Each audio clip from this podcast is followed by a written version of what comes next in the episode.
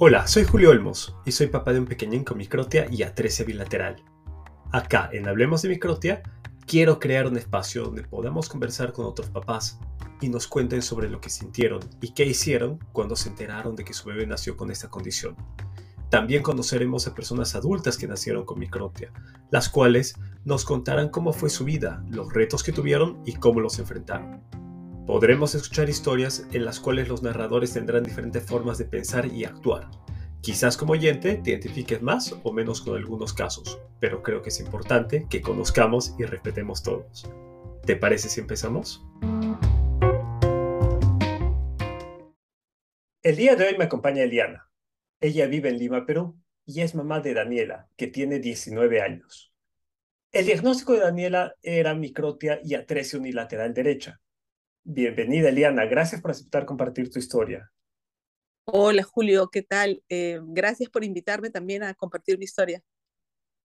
Eliana, es un placer tenerte en este episodio y quiero comentar a los oyentes que, bueno, tú eres la mamá de Daniela, que es una persona con quien ya grabamos un episodio anteriormente, entonces sí me llena de felicidad que el podcast se llene de la historia tanto de los papás como de los hijos. Sí, igualmente para mí, este, para mí fue una alegría también que puedas eh, entrevistar a Dani y que ella cuente su historia y yo sentirla como mamá, este, como ella la ve, ¿no? Perfecto, entonces arranquemos. Cuéntame un poco sobre cómo fue tu embarazo, qué es lo que recuerdas. ¿Fue un embarazo normal o tuviste alguna complicación? A ver, te cuento. Este, bueno, Daniela fue una niña este, muy deseada, muy buscada. Este, ya teníamos un año y medio de casados. Eh, salí embarazada en diciembre, fue así un regalo navideño. Este, y tuve un embarazo mm, no tan bueno. Eh, terminé desarrollando la preeclampsia. Yo di a luz por cesárea de emergencia. Pero bueno, durante mi embarazo, sí, a partir de los cuatro meses yo ya estaba hinchada, subí 32 kilos de peso, que la mayoría eran líquido. Este, no, no, no la pasé tan bien porque me sentía mal por, por la presión que se me subía y se me subía.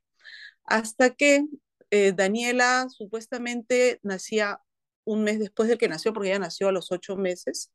Un día yo me sentí bastante mal, me llevaron a la clínica de emergencia y estaba volando en presión y me operaron en, media hora, hicieron el riesgo quirúrgico, todo, y, y me operaron y, y nació Danielita, ¿no? Yo me sentía eh, fatal por, por la presión tan alta y este, Daniela nació en la noche, como a las 8 de la noche.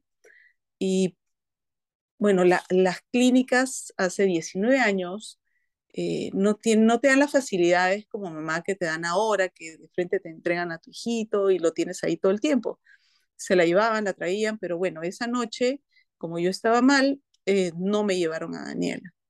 No me llevaron a Daniela, pero mi esposo sí este, vio a Daniela, entró al parto junto con mi hermana. Y este, bueno, ellos se dieron cuenta de la orejita, pero nosotros éramos totalmente ignorantes en lo que era la microtia. Entonces vino él y como a las 12 de la noche que yo entre que me dormí, me despertaba y quería ver a Daniela y no me la traían, eh, me dijo, este, bueno, Daniela nació con un problema. Y yo pensaba que era su corazón, porque unos días antes yo ya había empezado a dilatar.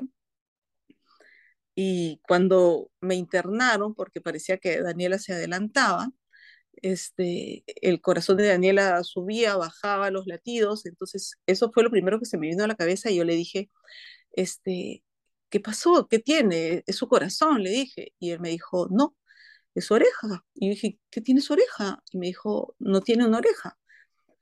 Eh, que era, para mí era algo, ni siquiera lo entendía, la verdad. Y como yo me sentía con este malestar, eh, adolorida y todo, no entendía. Bueno, me pasé toda la noche llorando, preocupada por mi hijita. Y a las 8 de la mañana del día siguiente recién me trajeron a Dani. Y la verdad es que la vi tan hermosa, tan rosadita, tan, tan bien que, bueno, pues yo dije, este, veremos qué pasa, que me expliquen qué es esto, ¿no?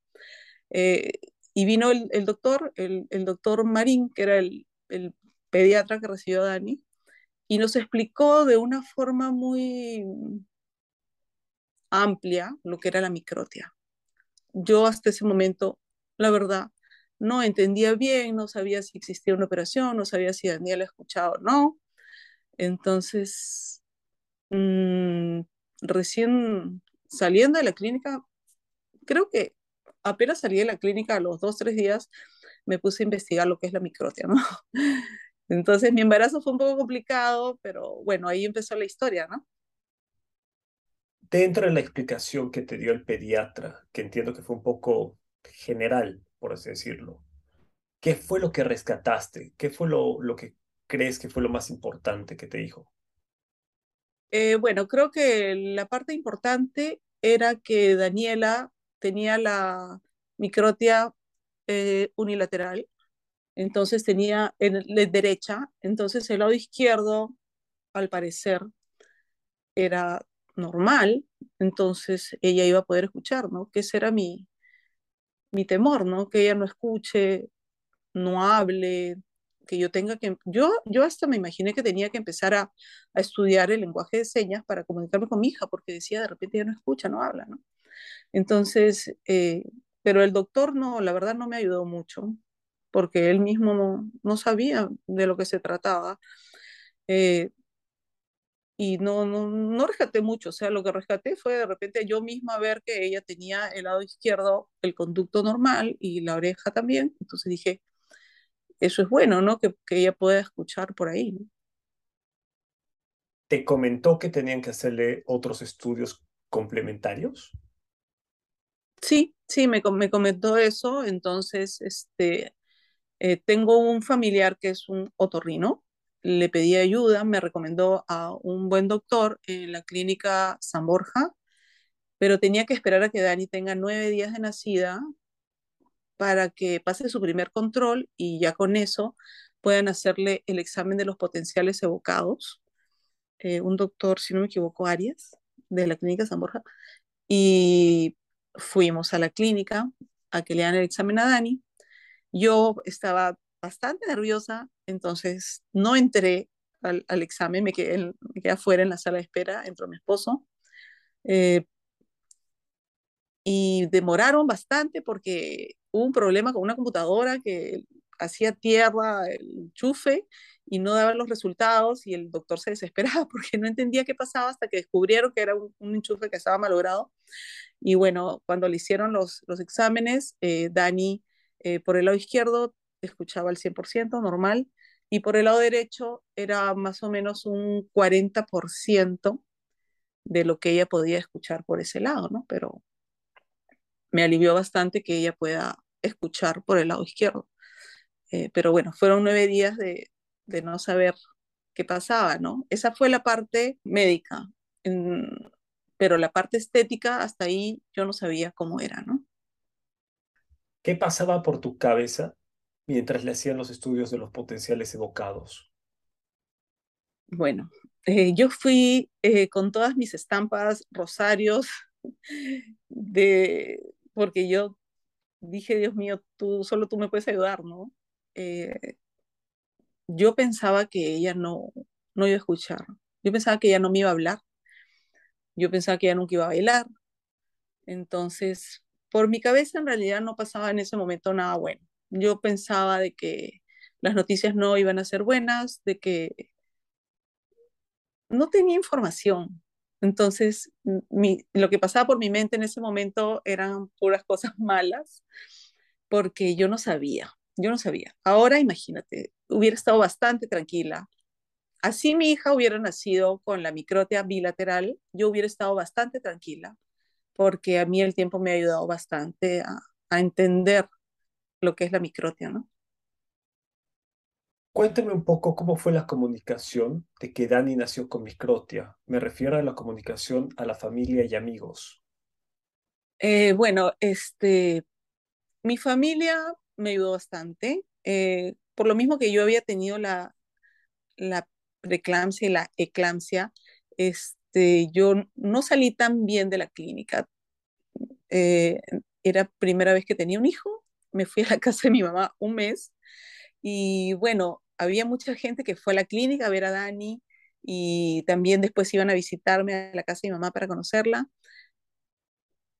Pero la verdad, todos felices con ella.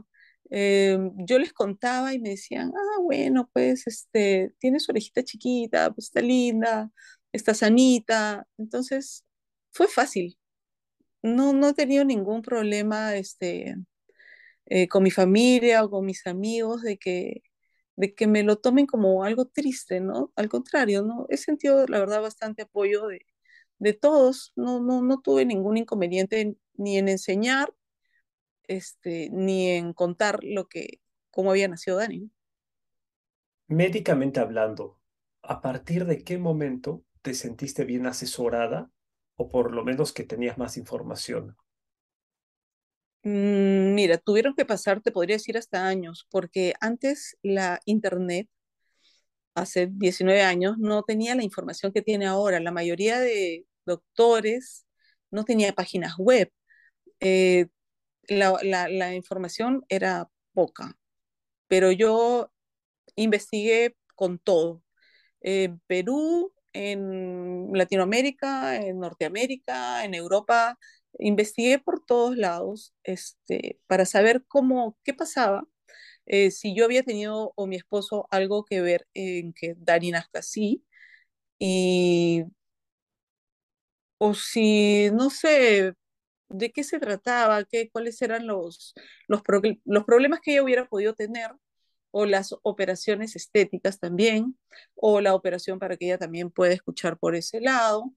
Eh, y me puse a investigar, ¿no? investigar por todos lados y hasta gente de repente que yo iba por la calle, miraba a la gente y decía, ay, a ver, ¿quién, quién tiene esto? Pues porque yo nunca lo había visto.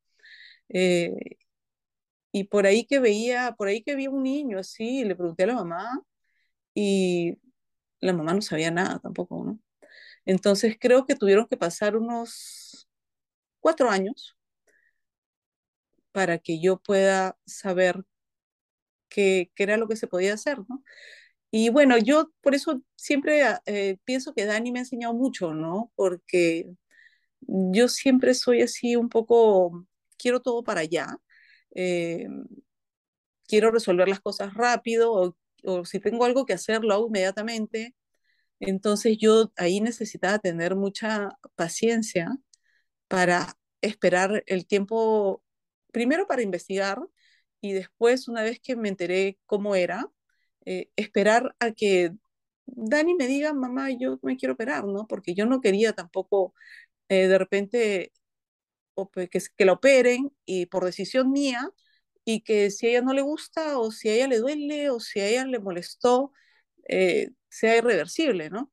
Entonces, yo tenía debía de tener paciencia y, yo, Daniela me ayudó a tenerla, ¿no? De ver que ella empezó a desarrollarse tan normal, una niña inteligente, súper despierta. Entonces, creo que ella me enseñó a que yo me calme y tome las cosas despacio. Pero a tu pregunta, más o menos fueron como cuatro años para que yo sepa qué era lo que yo podía hacer. ¿Cuáles dirías que son las claves que te ayudaron a sobrellevar la carga emocional negativa que tenías encima respecto a, todo lo que desconocías o el miedo que sentiste por la microtia? Eh, bueno, sí sentí miedo cuando ella nació, miedo, miedo a que, a que ella no se desarrolle como yo lo pensaba, ¿no? Este, la clave, rezar, eh, verla a ella desarrollarse tan bien mi familia, mi esposo, mis papás, mis hermanas que estuvieron presentes todo el tiempo. Eh, y el confiar, ¿no? El esperar. Eh, no es esperarme, no angustiarme. En un principio sí, no te voy a decir que no, estuve angustiada, estuve asustada, estuve molesta porque decía yo me cuidé, yo no fumaba, yo no tomaba, yo no tomé ninguna medicación, me dolía la cabeza cuando estaba embarazada y me ponía pepinos y tomates en, en la frente, de eso no pasaba. Entonces yo decía, ¿por qué no? ¿Por qué personas que de repente no se cuidan o hacen cosas que no deben hacer embarazadas y sus hijos no nacen con esto? ¿Y por qué yo, no? Sí, sí me estuve un tiempo molesta. Eh, no sé, no sé molesta con quién ni con qué, pero sí, no me parecía justo, pero, pero verla a ella también eh, es lo que eh, yo creo que era, era mi, mi método, mi clave para, para yo estar tranquila y estar bien, ¿no? Volviendo a lo que investigaste o pudiste investigar, ¿cuáles fueron tus hallazgos más importantes? Eh, bueno, al principio eh, encontraba cosas horribles, eh, encontraba cosas fuertes, operaciones que eran un fracaso total, que yo decía, no, yo no la voy a operar nunca. la llevamos cuando tenía dos meses a un doctor acá en Perú, eh, que el doctor hacía este tipo de operaciones tipo Medpor en tres pasos. Este, y me dijo que era el único método posible porque crudamente me dijo, o quieres que a tu hija la operen y la dejen como la oreja de un chancho. Y me enseñó fotos. Y yo casi me desmayo, ¿no? Porque fue un, doctor muy, muy crudo, muy, muy radical. Me asustó, salí llorando de ahí y, y yo dije, yo no quiero que este doctor opere a Daniela porque es muy, muy agresivo, ¿no? Eh, entonces eh, ahí ya yo buscaba, buscaba y me demoré un tiempo, encontré doctores en Colombia, en Argentina, una doctora en Francia y llegué a la doctora Sherry Lewin que me parecía que lo que ella hacía era bastante bueno, ¿no? Y fue así que yo empecé a investigar, a seguirla, a ver sus operaciones, a ver resultados. Y constantemente yo entraba a internet a, a investigar, ¿no? A investigar y, y, lo que, dentro de todo lo que yo busqué, eh, es lo que más me, me, gustó. Lo que yo creo que, que era lo, lo más indicado para Dani, ¿no?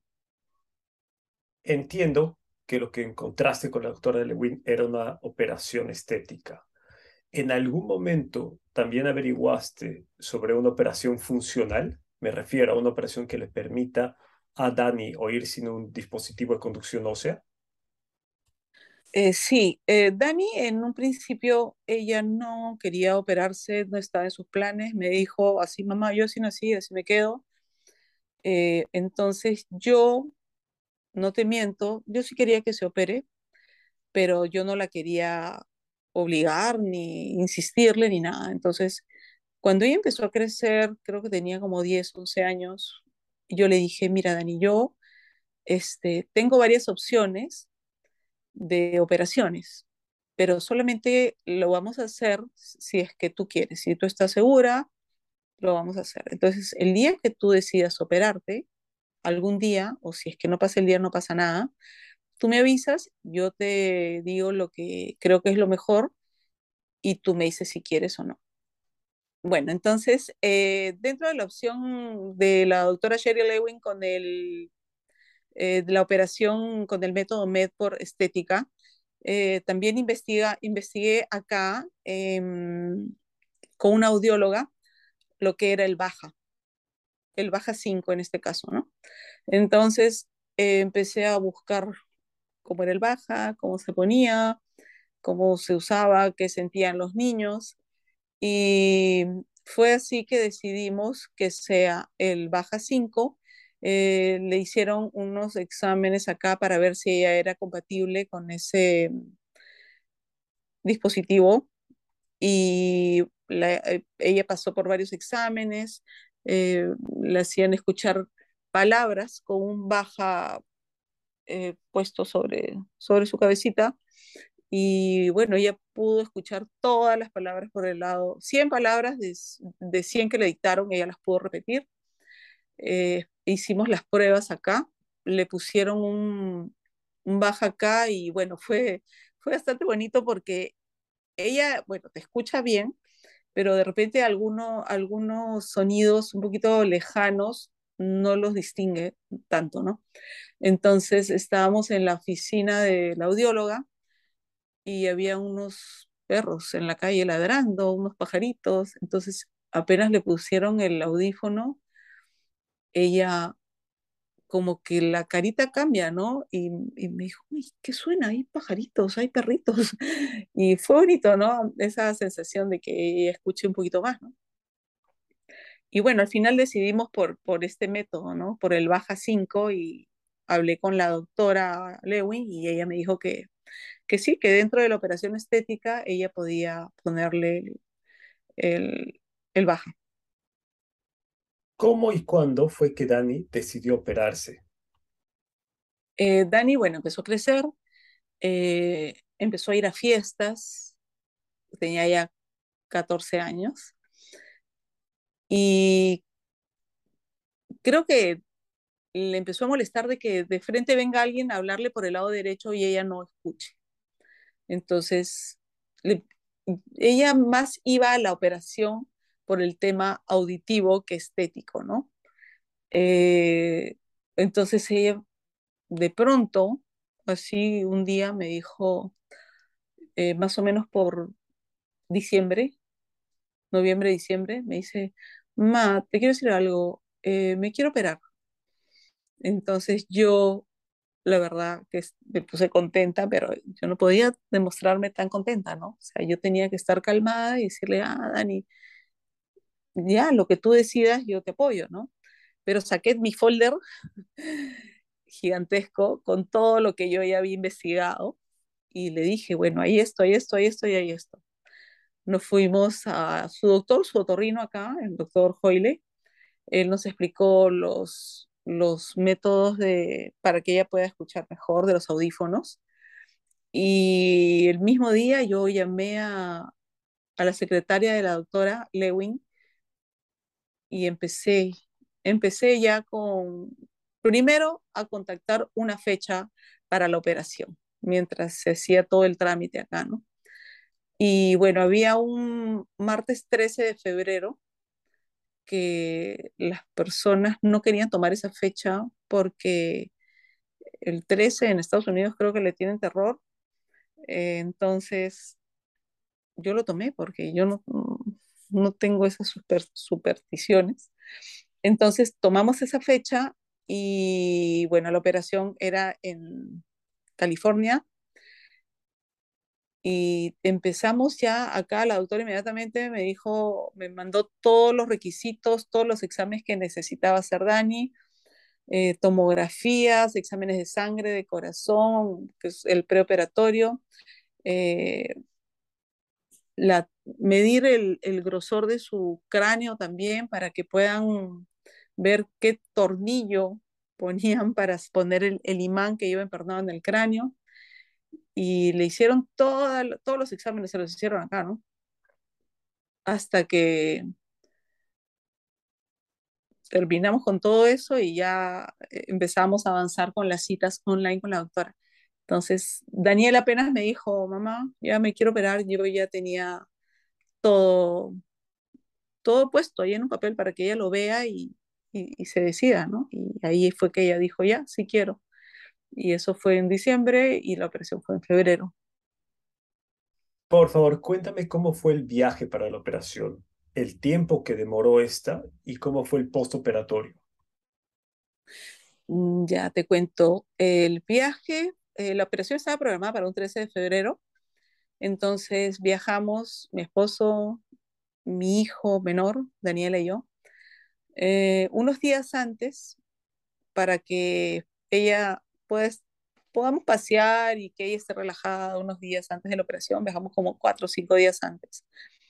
Eh, alquilamos un departamento a dos cuadras de Disney, que era más o menos a 45 minutos de Torrance, que es donde el lugar donde, donde la doctora tenía su clínica, tiene su clínica. Entonces, eh, Dani, eh, bueno, llegamos allá, estuvimos unos días, paseamos, estuvimos así un poco relajados, hasta que llegó el día de la operación. El día anterior a la, operación eh, fuimos, la doctora conoció a Daniela, La vio, la chequeó, le tomó fotos de todos los ángulos de la cabeza. Este, nos explicó nuevamente más o menos cómo era la, operación, que duraba entre 10 y entre 8 y 12 horas. Pero como a Daniela le iban a poner el baja, podía durar 45 o una hora más. Y bueno, nosotros llegamos a la clínica ese día a las 6 de la mañana, eh, perdón, a las 5 de la mañana, porque la operación empezaba a las 6 de la mañana. Hemos llegado a las 5 de la mañana, nos han recibido, eh, la doctora vino y le puso a Dani sobre su oreja izquierda como una mica y con un plumón, plumón indeleble ella dibujó toda su oreja izquierda y dijo, bueno, yo me voy a hacer mi molde. Y se retiró y se fue a hacer su molde para la oreja derecha. Y empezaron a preparar a Dani y Dani a las seis en punto de la mañana entró a, a sala de operaciones. Bueno, primero entró el, el, doctor que le iba a poner la anestesia, le explicó cómo era la anestesia. Este, la trataron muy bonito, muy amorosos. Daniela ya tenía 14, pero la trataban como una niña de 5. Ella llevó su, su muñeco inseparable que estaba con ella todo el tiempo. Y, ya, Daniela, a las 6 de la mañana ya nos dijeron, ustedes salen, nos, nos dieron una, una, sala ahí para esperar. Bueno, prácticamente era un departamento y ahí esperamos. Ella entró y, y la, la, como no podían ponerle anestesia por tantas horas, le ponían anestesia cada dos horas. Cada dos horas salía una enfermera y nos decía que todo estaba bien, cómo iba avanzando la operación, que, que Daniel estaba reaccionando bien. Como a las ocho horas salió la doctora, nos empezó a explicar lo que ella ya estaba avanzando, nos dijo que la, como Daniela ya no era una niñita chiquita, su piel ya no se estiraba tanto, tenía la piel más dura, entonces, por eso la operación estaba durando más y que ella debía tener bastante cuidado porque no quería eh, jalar ningún nervio facial que después ella tenga algún problema para mover la ceja, ¿no? Entonces, ya nosotros esperando nomás ahí bastantes horas hasta que a las 7 de la noche ya sale la doctora y dice, ya, ya terminó, fue una espera terrible, interminable. Mi familia, mis amigos de Lima me llamaban y me decían cómo va, cómo va, cómo va. Y ahí yo reportando todo, todos rezando por Dani. Y, gracias a Dios salió todo bien. Bueno, que Dani salió de la operación eh, bastante adolorida. Eh, ella le dolían, le dolían los codos, pero ella en inglés decía que le, le, dolían los hombros y señalaba el codo y el hombro y después lo decía en español, entonces era una confusión que no sabíamos qué le dolía. Le tuvieron que poner morfina inyectada en la barriga, en el abdomen, y este Dani se quejaba bastante de dolor, pero había sido por lo que a ella le habían amarrado los brazos para que no, no haga ningún movimiento. Eh, sus brazos habían tenido una contracción o, o perdón, una contractura o, o, no sé qué había pasado, que le dolían demasiado cuando ella los quería cerrar y abrir, se quedó con los brazos cerrados, no podía abrir los brazos. Y más o menos como a la hora, hora y media de que, de que acabó la operación, nos dijeron, bueno, este, ya tienen que irse porque esta es una clínica ambulatoria y, y, ya pues la llevaron en una silla de ruedas hasta el carro, nos subimos al carro, nos dieron las indicaciones y nos fuimos al departamento y yo bastante asustada porque su ella dependía de mí en ese momento, ¿no? Su recuperación, que no le duelan, que no le dé fiebre, darle la medicación tal cual me dijo la doctora. Entonces yo estaba asustada y ella se quejaba de dolor, pero bueno, llegamos al departamento y todo lo que empezó desde ese momento me lo iba diciendo la doctora y me decía, va a pasar esto, va a pasar el otro, de ahí viene tal cosa y efectivamente todo iba pasando, le daban bastante ibuprofeno, más o menos como tomaba creo que como 12 pastillas al día de ibuprofeno, era bastante. Eh, pero conforme pasaron los días, ella le iba pasando el dolor, yo le hacía masajes todo el tiempo durante una semana los brazos para que ella pueda ir relajándose. Y cada vez empezó a sentirse mejor, ¿no?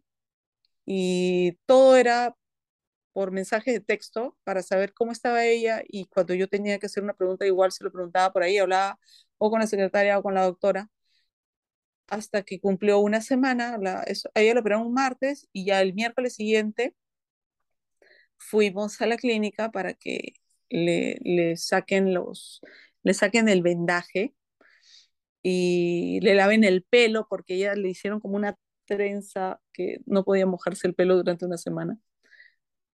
Eh, bueno, yo la tenía que ayudar a hacer todo, ¿no? A bañarla, a que coma, todo, ¿no? Para que, porque ella no, no podía moverse tanto. Pero conforme pasaron los días, ella se empezó a sentir mejor y bueno, a la semana fuimos y apenas te sacan el, el, parche de la oreja. Eh, la oreja tiene colores diferentes, pero está bien formada, está bien bonita. Después de eso ya vienen los cambios. ¿Cuánto tiempo tuvo que pasar para que tú veas la forma final en que quedó la oreja de Dani? Eh, ya tuvo que pasar mm, varios meses. Al principio, bueno, nosotros tuvimos que quedar allá más o menos un mes y medio porque a Daniela le chequeaban la oreja una vez a la semana durante cinco semanas siguientes a la operación. Entonces íbamos todos los miércoles hasta que después de cinco citas le dijeron ya, estás libre. Me enseñaron a mí cómo tenía que limpiarle la oreja con cremas, ponerle unas gasas este, especiales y, taparla. Eh, después tenía que mm, echarle otra crema porque como la, la oreja, la parte de encimita de la oreja, la que cubre la oreja, eh, la sacaron de su abdomen del abdomen y la parte de atrás de la oreja, la, piel la sacaron de la parte de atrás de la oreja izquierda. Entonces, los colores de su orejita no eran igual que, que, el color de, su cara, el cuello, ¿no? Entonces me dieron unas cremas para, blanquear la oreja y mágicamente empezó a ponerse la oreja del color de su piel, de la piel del rostro, ¿no? Y estuvimos así cinco semanas hasta que ya regresamos a Lima. Casi no tenía cuidados, o sea, la doctora le dijo, tu cuidado es cuidar que no te pique un mosquito, que no te caiga el sol, pero tú ya puedes hacer tu vida normal. Justo llegamos para verano, o sea, si quieres meterte a una piscina, te vas a meter a la piscina sin ningún problema. Pero todavía la oreja no estaba lista, entonces la oreja de lo que salió de la operación después de una semana con la forma perfecta, pero de colores, empezó a hincharse, a ponerse porosa, a cambiar de colores, eh, salían como si fuera un sarpullido, pero todo eso me lo dio la doctora escrito, entonces yo ya sabía lo que estaba pasando. Y de pronto es como, como cuando ponen algo al, al vacío que absorben y se queda toda la piel como que la, la chuparon y se quedó pegada la piel a la, al moldecito, a la prótesis. Entonces empezó a verse muy bien, muy bien, muy bien y más o menos en, después de seis meses, cinco o seis meses, ya la oreja quedó perfecta, ¿no? Perfecta, quedó muy bien, muy formada. Este, y la prótesis es una prótesis porosa, entonces, es como que la sangre y la piel y todo entra en esos poros de la prótesis y, es como una oreja normal, que le puede sangrar, que les, hasta le salió un lunar. Eh, pero si, si tú la tocas, sí, pues se sientes que la prótesis es, es dura, ¿no? Es así como si fuera un, plástico, es, la sientes durita. Pero más o menos fueron cinco o seis meses para que ya la orejita esté lista, ¿no? Y bueno, ahí también, como te digo, le, pusieron el, el, baja, con el que sí no tuvimos mucho éxito porque a Daniela le, le incomodaba, no le gustaba usarlo. Entonces, este, mm, no, no, no lo usaba mucho. Lo usó una vez, varias veces, lo llevaba al colegio, pero le molestaba, por ejemplo, cuando prendían un micrófono o algo así, ella sentía un, como un, un pito en el oído, o cuando había mucha gente con ella, le molestaba tanto, tanta bulla. Entonces, no, no se acostumbró al baja y, y no lo usaba, ¿no? Pero la orejita quedó sí bastante bien, bien bonita. Está, está perfecta su oreja. Y otra cosa que es que ella salió de la clínica con un aretito, pero se le infectaba la oreja. Llegamos a Lima y se le infectó la oreja. Volvíamos a intentar ponerle arete y se le infectaba otra vez, se le infectaba otra vez, por más que el aretito era de oro o lo que sea, igual se le infectaba. Eh, entonces, cuando ella, bueno, ella ahora ya no vive en Lima, vive en Boston, yo no sé si es el clima de Estados Unidos que hace que le pusieron a ella un nuevo arete hace ya algún tiempo, varios meses, y allá su oreja está perfecta, nunca más se le infectó, le pusieron un arete de, de acero, si no me equivoco, y le fue bien, ya después de dos, tres meses sacó ese arete, ya puso el aretito de oro y le va perfecto. Y ya no se ha vuelto a infectar ni nada, ¿no? Cosa que en Lima sí pasaba en esa época, no entiendo por qué, no sé si era el clima o qué, pero se le infectaba y se le infectaba. Bueno, ya ella ya tiene su arete un buen tiempo y le va perfecto, es más, hasta se pone a veces aretes largos y, y bien, todo bien. ¿Conocieron de alguna persona que también usara los dispositivos baja? No, la verdad es que no, no, no he conocido ninguna persona. He visto, sí, acá algunas personas que usan lo que es el implante coclear, que es parecido, pero gente con baja, no, la verdad no conozco. ¿Tuviste alguna experiencia o, alguna anécdota en la cual un niño o una persona adulta te hiciera una pregunta sobre la oreja de Dani? Sí, bueno, tuve solamente eh, una mala experiencia. en un centro comercial, cuando Daniela tendría un año, eh, una persona, yo estaba distraída viendo una vitrina y cuando volteo, una persona de la televisión, conocida acá en Lima, la estaba mirando con bastante, como que estaba viendo algo muy raro, pero no era una mirada buena. Entonces, este, yo volteé y la miré y le dije que si tenía algún problema y le dije algunas cosas más y ella solo me miró y se volteó y se fue. Este, que sí me molestó bastante, ¿no? Porque no, no sé cuál era su problema. Entonces, bueno, yo sí le dije algunas cositas que no las puedo decir ahorita, pero este, ella se volteó, dio la vuelta y se fue.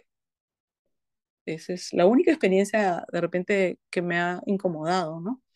Pero después no, no, la verdad ninguna, no he tenido. Y, y Dani también mínimamente alguna vez, una cosa pequeña, pero no, no he tenido esos, esos, esos problemas. ¿Y alguna anécdota divertida, tal vez alguna pregunta que te pareció inocente o dulce? Ah, sí, eso sí, sí, porque de repente los niños, este, alguna vez en un cumpleaños, algún niñito, me dicho, este, la mayoría de las orejitas pequeñas, que no es que no tengan una oreja, sí tienen una oreja, pero tienen una oreja pequeña, ¿no? Entonces la orejita chiquita, ah, la mayoría tiene como una, como una bolita pegada a la orejita, a la orejita pequeña. No sé cómo explicarlo, es como una bolita chiquita entonces, sí, este, en algún cumpleaños una niñita me ha dicho, qué lindo su aretito. Y como que, que quería jugar con la orejita de Daniela, ¿no? O sea, qué lindo su aretito, me decía la, la niña, ¿no? Y después, este, como ella usaba solamente el arete en la oreja izquierda, eh, alguna mamá me dijo, ay, se le ha caído el aretito, pensando que, que, se le había caído, pero era que ella todavía pues, estaba chiquita, no podía hacerle huequito en la oreja. O este, no sé, de repente yo estoy bien acostumbrada a hablarle a ella siempre por el lado izquierdo y, y siempre me siento a su lado izquierdo. Eh, y cuando nació mi hijo, eh, yo hasta ahora me doy cuenta que, eh, bueno, él nació, él no nació con microtia, ¿no? Pero yo le hablo por el lado izquierdo a él, o sea, Y si yo estoy hablando con alguna persona o algún, sobre todo con los, cuando hablo con un niño, yo le hablo por el lado izquierdo. Y si me siento a un niño en las piernas, yo estoy hablando solo por el lado izquierdo, porque ya, ya lo hago así naturalmente, ¿no? Este, estoy acostumbrada a eso. Y con Dani ya es como que ya, ya no lo, ni lo comentamos, ya lo sabemos, dónde se sienta ella y dónde me siento yo. A los papás que recién se enteran de que sus pequeños tienen microtia, ¿qué les dirías? ¿Qué les recomendarías? Ah, bueno, a los papás, ¿qué les diría? Que, que no se asusten, que no se asusten, que no, que sus hijos van a crecer totalmente bien, sin ningún problema, que les van a enseñar muchísimo como no se lo imaginan, o sea, ellos nos van a enseñar muchísimo más de lo que nosotros le podemos enseñar, eh, que es algo diferente y todo lo diferente es bonito y especial, que van a crecer junto con sus hijos, que los apoyen en todo, que les den mucha seguridad, que les digan que son los hijos más hermosos por dentro y por fuera del mundo. Eh, yo a Dani siempre se lo he dicho no sé si por su oreja, sino porque yo la veo así, yo, yo la veo la, la chica más buena, más inteligente. Em, ¿Será porque es mi hija? No sé, pero yo la veo hermosa. Entonces, yo se lo tenía que decir y, darle la seguridad de que, de que eso no iba, no le iba a dificultar en nada su vida. Y ahora yo lo veo, o sea, lo veo desde, desde que Daniela nació. ¿no? Ahora más de que Daniela increíblemente estudia música y ella le encanta la música, ella vive la música, es lo, que más le gusta, ¿no? Y, gracias a Dios eh, tiene la oportunidad de estudiar en la universidad y, y, estar cumpliendo lo que a ella le encanta, ¿no? Y les diría que no, que, que los apoyen por completo y que sus hijos van a ser tan maravillosos como otros niños que no han nacido con microtia, eh, que no tengan miedo de nada, que estén ahí con ellos, que se van a desarrollar normal, van a hablar normal, van a caminar cuando tengan que caminar y van a ser niños felices, felices. Yo a Daniela siempre le he dado seguridad, nunca he ocultado su oreja, nunca la he peinado para tapar nada. Y, y ella, gracias a Dios, ha crecido siempre segura, fuerte, valiente, eh, no es un, para las operaciones ella siempre ha estado tranquila y, al final terminamos aprendiendo de ellos, ¿no? Que no, no, no piensen que eso va a ser una dificultad en su vida, para nada, para nada. Al contrario, los hacen niños más especiales y todos los niños con microtia son niños eh, que tienen siempre algo eh, diferente, no por la microtia, sino que, no sé, este, son niños más despiertos, son niños más alegres, son niños más buenos o más inteligentes o desarrollan algo más que, el resto. Entonces, nada, apoyen a sus hijos, quieranlos, ámenlos y denles muchísima seguridad. Que esto no dificulte su vida, no piensen que les van a hacer bullying, los van a fastidiar ni nada. Esto de acá es solo, eh, al final se vuelve prácticamente estético y, y no, no les va a dificultar nada. Apóyenlos en todo, quieranlos, ámenlos y díganles todos los días que son los mejores, los más lindos y los más valientes. Mencionaste que Dani hoy en día estudia música. Retrocediendo en el tiempo, ¿en algún momento se te imaginó que ella estudiaría música? ¿O qué carrera te hubiera gustado o, o soñabas que estudiaría? Este, Daniela, mm, bueno, cuando nació, lo último que hubiera pensado que ella estudie, como yo no sabía cómo era la microtia, lo último que hubiera pensado era que ella estudiar música, ¿no? Este, de repente yo, cuando era más chiquita, yo decía, ah, ella va a ser eh, diseñadora de interiores o arquitecta o algo así, porque ella siempre le iba muy bien matemáticas, entonces dije, de repente va a ir por ese lado, ¿no? Eh, pero Daniela empezó a cantar desde que tenía 7, 8 años. Entonces yo dije, bueno, tiene una voz muy bonita, entonces dije, de repente ella va a ir por ese lado, ¿no? Y Daniela, que tiene ocho años, me dijo que ella quería estudiar música y música. Entonces, no me, no, yo nunca le he visto, ya nunca más la vi como en otra carrera que ella puede estudiar que no sea la música. Y lo, lo tuvo seguro desde, desde niña, para ella esa era su opción. No tenía otra opción, no quería otra opción tampoco. Entonces, de frente se fue a, la, a, estudiar lo que ella quería, ¿no? A postular a la universidad. Más, si ella no ingresaba a la universidad, iba a tener que postular otra vez o ver dónde postulaba, porque era al, al único lugar a donde, ella fue a, postular y, bueno, felizmente ingresó, ¿no? Y, y le va muy bien y es feliz estudiando su carrera. Tengo por seguro que Dani va a escuchar este episodio. ¿Qué mensaje le dejarías?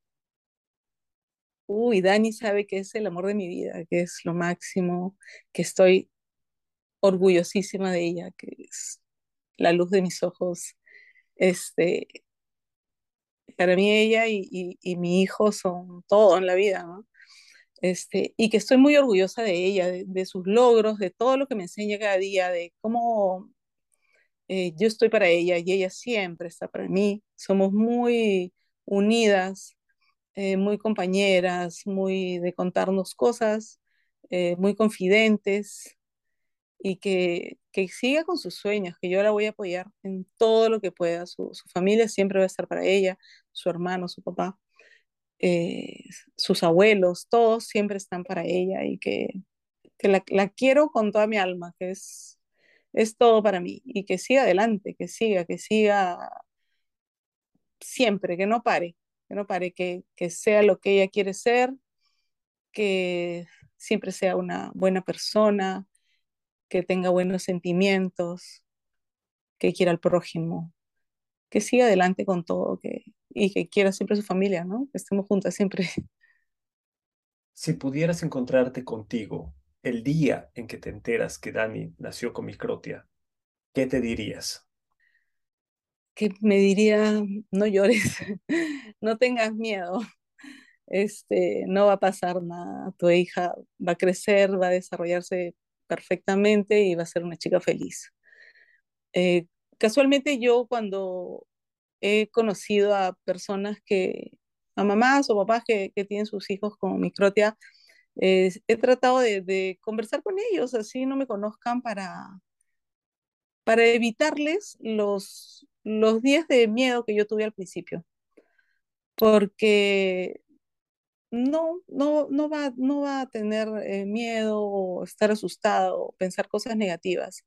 Pero como uno no conoce, no sabe de qué se trata, como yo no sabía, eh, piensas de todo, ¿no? Y normalmente uno piensa lo malo, lo negativo.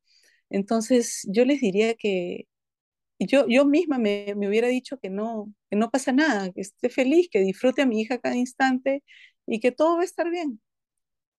Que no, que no sufra por gusto, que no me asuste en la noche pensando qué va a pasar. Porque sí, al principio estaba muy asustada, pero porque no sabía, porque no había mucha información, porque la internet no es lo que era ahora porque no sabía dónde se operaba, por dónde empezaba, cuánto tiempo tenía que esperar y eso me angustiaba, ¿no? Entonces me hubiera gustado evitarlo, pero bueno, ya pasó y, y también lo tomo como una experiencia, ¿no? Eliana, quiero agradecerte por tu tiempo y por contarnos tus experiencias. Sin lugar a dudas viviste en una época diferente, en la que la información no estaba la, al alcance de todos. Aún así te las arreglaste para informarte bien y tener todo listo para el día en que Daniela quisiera operarse. Admiro tu organización y considero que eres un ejemplo. Te dejo el micrófono libre por si quieres compartir tus redes sociales o dar un mensaje final.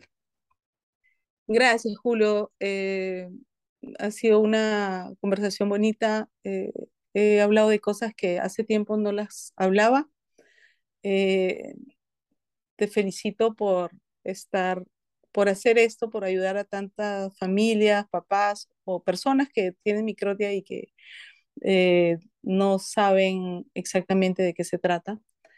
Y nada, solamente agradecerle a Dios porque me dio a Daniela y, y es lo mejor que me ha pasado. Y este, y bueno, tengo en el Instagram, estoy como Eliana Kekling, por si alguien me quiere preguntar algo, estoy siempre dispuesta a ayudarlos.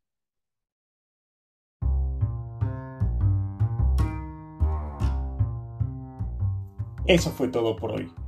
Como lo mencioné al inicio de la conversación con Eliana, me alegra mucho la participación familiar en este podcast.